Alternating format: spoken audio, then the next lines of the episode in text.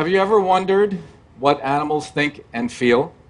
Let's start with a question Does my dog really love me, or does she just want a treat? Well, it's easy to see that our dog really loves us. Easy to see, right? What's going on in that fuzzy little head? What is going on? Something's going on. Why is the question always, do they love us? Why is it always about us? Why are we such narcissists? I found a different question to ask animals. Who are you? There are capacities of the human mind that we tend to think are capacities only of the human mind. But is that true? What are other beings doing with those brains? What are they thinking and feeling? Is there a way to know? I think there is a way in. I think there are several ways in. We can look at evolution, we can look at their brains, and we can watch what they do. First thing to remember is our brain is inherited. The first neurons came from jellyfish. Jellyfish gave rise to the first chordates. The first chordates gave rise to the first vertebrates. The vertebrates came out of the sea, and here we are. But it's still true that a neuron, a nerve cell, looks the same in a crayfish, a bird, or you. What does that say about the minds of crayfish? Can we tell anything about that? Well, it turns out that if you give a crayfish a lot of little tiny electric shocks every time it tries to come out of its burrow, it will develop anxiety. If you give the crayfish the same drug used to treat anxiety disorder in humans, it relaxes and comes out and explores. How do we show how much we care about crayfish anxiety? Mostly we boil them. Octopuses use tools as well as do most apes, and they recognize human faces. How do we celebrate the ape like intelligence of this invertebrate? Mostly boiled. If a grouper chases a fish into a crevice in the coral, it will sometimes go to where it knows a moray eel is sleeping and it will signal to the moray, follow me. And the moray will understand that signal. The moray may go into the crevice and get the fish, but the fish may bolt and the grouper may get it. This is an ancient partnership that we have just recently found out about. How do we celebrate that ancient partnership? Mostly fried. A pattern is emerging, and it says a lot more about us than it does about them. Sea otters use tools, and they take time away from what they're doing to show their babies what to do, which is called teaching. Chimpanzees don't teach. Killer whales teach, and killer whales share food. When evolution makes something new, it uses the parts it has in stock, off the shelf, before it fabricates a new twist. And our brain has come to us through the enormity of the deep sweep of time. If you look at the human brain compared to a chimpanzee brain, what you see is we have basically a very big chimpanzee brain. It's a good thing ours is bigger because we're also really insecure. but, uh oh, there's a dolphin. A bigger brain with more convolutions. Okay, maybe you're saying, all right, well, we see brains, but what does that have to say about minds? Well, we can see the working of the mind in the logic of behaviors. So, these elephants, you can see, obviously, they are resting. They have found a patch of shade under the palm trees under which to let their babies sleep while they doze but remain vigilant we make perfect sense of that image just as they make perfect sense of what they're doing. Because under the arc of the same sun, on the same plains, listening to the howls of the same dangers, they became who they are, and we became who we are. We've been neighbors for a very long time. No one would mistake these elephants as being relaxed. They're obviously very concerned about something. What are they concerned about? It turns out that if you record the voices of tourists and you play that recording from a speaker hidden in bushes, elephants will ignore it because tourists never bother elephants.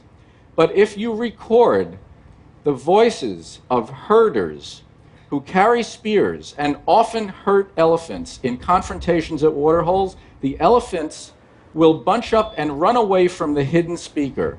Not only do elephants know that there are humans, they know that there are different kinds of humans and that some are okay and some are dangerous. They have been watching us for much longer than we have been watching them. They know us better than we know them. We have the same imperatives take care of our babies, find food, try to stay alive. Whether we're outfitted for hiking in the hills of Africa or outfitted for diving under the sea, we are basically the same. We are kin under the skin. The elephant has the same skeleton, the killer whale has the same skeleton, as do we. We see helping where help is needed. We see curiosity in the young. We see the bonds of family connections. We recognize affection. Courtship is courtship. And then we ask, are they conscious? When you get general anesthesia, it makes you unconscious, which means you have no sensation of anything. Consciousness is simply the thing that feels like something. If you see, if you hear, if you feel, if you're aware of anything, you are conscious, and they are conscious. Some people say, well, there are certain things that make humans humans, and one of those things is empathy. Empathy is the mind's ability to match moods with your companions. It's a very useful thing. If your companions start to move quickly, you have to feel like you need to hurry up. We're all in a hurry now. The oldest form of empathy is contagious fear. If your companions suddenly startle and fly away, it does not work very well for you to say, geez, I wonder why everybody just left. Empathy is old, but empathy, like everything else in life, comes on a sliding scale and has its elaboration. So there's basic empathy. You feel sad, it makes me sad. I see you happy, it makes me happy. Then there's something that I call sympathy, a little uh, more removed. I'm sorry to hear that your grandmother has just passed away. I don't feel that same grief, but I get it. I know what you feel, and it concerns me. And then if we're motivated to act on sympathy, I call that compassion. Far from being the thing that makes us human, human empathy is far from perfect. We round up empathic creatures, we kill them, and we eat them. Now, maybe you say, okay, well, those are different species. That's just predation, and humans are predators. But we don't treat our own kind too well either. People who seem to know only one thing about animal behavior know that you must never attribute human thoughts and emotions to other species. Well, I think that's silly because attributing human thoughts and emotions to other species is the best first guess about what they're doing and how they're feeling.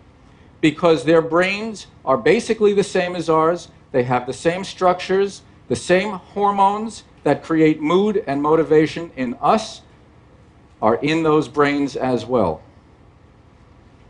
It is not scientific to say that they are hungry when they're hunting and they're tired when their tongues are hanging out, and then say, when they're playing with their children and acting joyful and happy, we have no idea if they can possibly be experiencing anything. That is not scientific.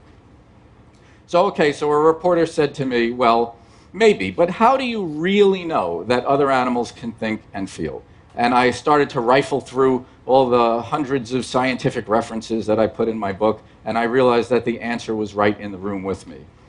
When my dog gets off the rug and comes over to me, not to the couch, to me, and she rolls over on her belly, on her back, and exposes her belly, she has had the thought, I would like my belly rubbed. I know that I can go over to Carl. He will understand what I'm asking. I know I can trust him because we're family. He'll get the job done and it will feel good. she has thought and she has felt. And it's really not more complicated than that. But we see other animals and we say, oh, look, killer whales, wolves, elephants. That's not how they see it. That tall finned male is L41. He's 38 years old. The female right on his left side is L22. She's 44. They've known each other for decades. They know exactly who they are, they know who their friends are, they know who their rivals are, their life follows the arc of a career, they know where they are all the time. This is an elephant named Philo. He was a young male. This is him four days later. Humans not only can feel grief, we create an awful lot of it. We want to carve their teeth. Why can't we wait for them to die? Elephants once ranged from the shores of the Mediterranean Sea all the way down to the Cape of Good Hope. In 1980, there were vast strongholds of elephant range in Central and Eastern Africa and now their range is shattered into little shards. This is the geography of an animal that we are driving to extinction. A fellow being, the most magnificent creature on land. Of course, we take much better care of our wildlife in the United States. In Yellowstone National Park, we killed every single wolf. We killed every single wolf south of the Canadian border, actually. But in the park, park rangers did that in the 1920s. And then 60 years later, they had to bring them back because the elk numbers had gotten out of control. And then people came. People came by the thousands to see the wolves, the most accessibly visible wolves in the world. And I went there and I watched this incredible family of wolves. A pack is a family, it has some breeding adults and the young of several generations. And I watched the most famous, most stable pack in Yellowstone National Park. And then, when they wandered just outside the border, two of their adults were killed, including the mother, which we sometimes call the alpha female. The rest of the family immediately descended into sibling rivalry. Sisters kicked out other sisters. That one on the left tried for days to rejoin her family. They wouldn't let her because they were jealous of her. She was getting too much attention from two new males, and she was the precocious one. That was too much for them. She wound up wandering outside the park and getting shot. The alpha male wound up being ejected from his own family. As winter was coming in, he lost his territory, his hunting support, the members of his family, and his mate. We cause so much pain to them the mystery is why don't they hurt us more than they do? This whale had just finished eating part of a gray whale with his companions who had killed that whale. Those people in the boat had nothing at all to fear. This whale is T20. He had just finished tearing a seal into three pieces with two companions. The seal weighed about as much as the people in the boat. They had nothing to fear. They eat seals. Why don't they eat us? Why can we trust them around our toddlers? Why is it that killer whales have returned to researchers lost in thick fog and led them miles until the fog parted and the researcher's home was right there on the shoreline? And that's happened more than one time. In the Bahamas, there's a woman named Denise Herzing, and she studies spotted dolphins, and they know her. She knows them very well. She knows who they all are. They know her. They recognize the research boat. When she shows up, it's a big, happy reunion. Except one time she showed up, and they didn't want to come near the boat. And that was really strange. And they couldn't figure out what was going on until somebody came out on deck and announced that one of the people on board had died during a nap in his bunk. How could dolphins know that one of the human hearts had just stopped? Why would they care? And why would it spook them? These mysterious things just hint at all of the things that are going on in the minds that are with us on earth that we almost never think about at all. In an aquarium in South Africa was a little baby bottlenose dolphin named Dolly. She was nursing, and uh, one day a keeper took a cigarette break and he was looking into the window into their pool smoking. Dolly came over and looked at him, went back to her mother, nursed for a minute or two, came back to the window, and released a cloud of milk that enveloped her head like smoke. Somehow, this baby bottlenose dolphin got the idea of using milk to represent smoke. When human beings use one thing to represent another, we call that art. The things that make us human are not the things that we think make us human. What makes us human is that of all these things that our minds and their minds have, we are the most extreme. We are the most compassionate, most violent, most creative, and most destructive animal that has ever been on this planet. And we are all of those things all jumbled up together. But love is not the thing that makes us human. It's not special to us. We're not the only ones who care about our mates. We're not the only ones who care about our children. Albatrosses frequently fly six, sometimes 10,000 miles over several weeks to deliver one meal, one big meal, to their chick who is waiting for them. They nest on the most remote islands in the oceans of the world, and this is what it looks like. Passing life from one generation to the next is the chain of being. If that stops, it all goes away. If anything is sacred, that is. And into that sacred relationship comes our plastic trash. All of these birds have plastic in them now. This is an albatross six months old, ready to fledge, died, packed with red cigarette lighters. This is not the relationship we are supposed to have with the rest of the world. But we who have named ourselves after our brains never think about the consequences. When we welcome new human life into the world, we welcome our babies into the company of other creatures. We paint animals on the walls. We don't paint cell phones. We don't paint work cubicles. We paint animals to show them that we are not alone. We have company. And every one of those animals, in every painting of Noah's Ark, deemed worthy of salvation is in mortal danger now, and their flood is us. So we started with a question Do they love us? We're going to ask another question Are we capable of using what we have to care enough to simply let them continue? Thank you very much.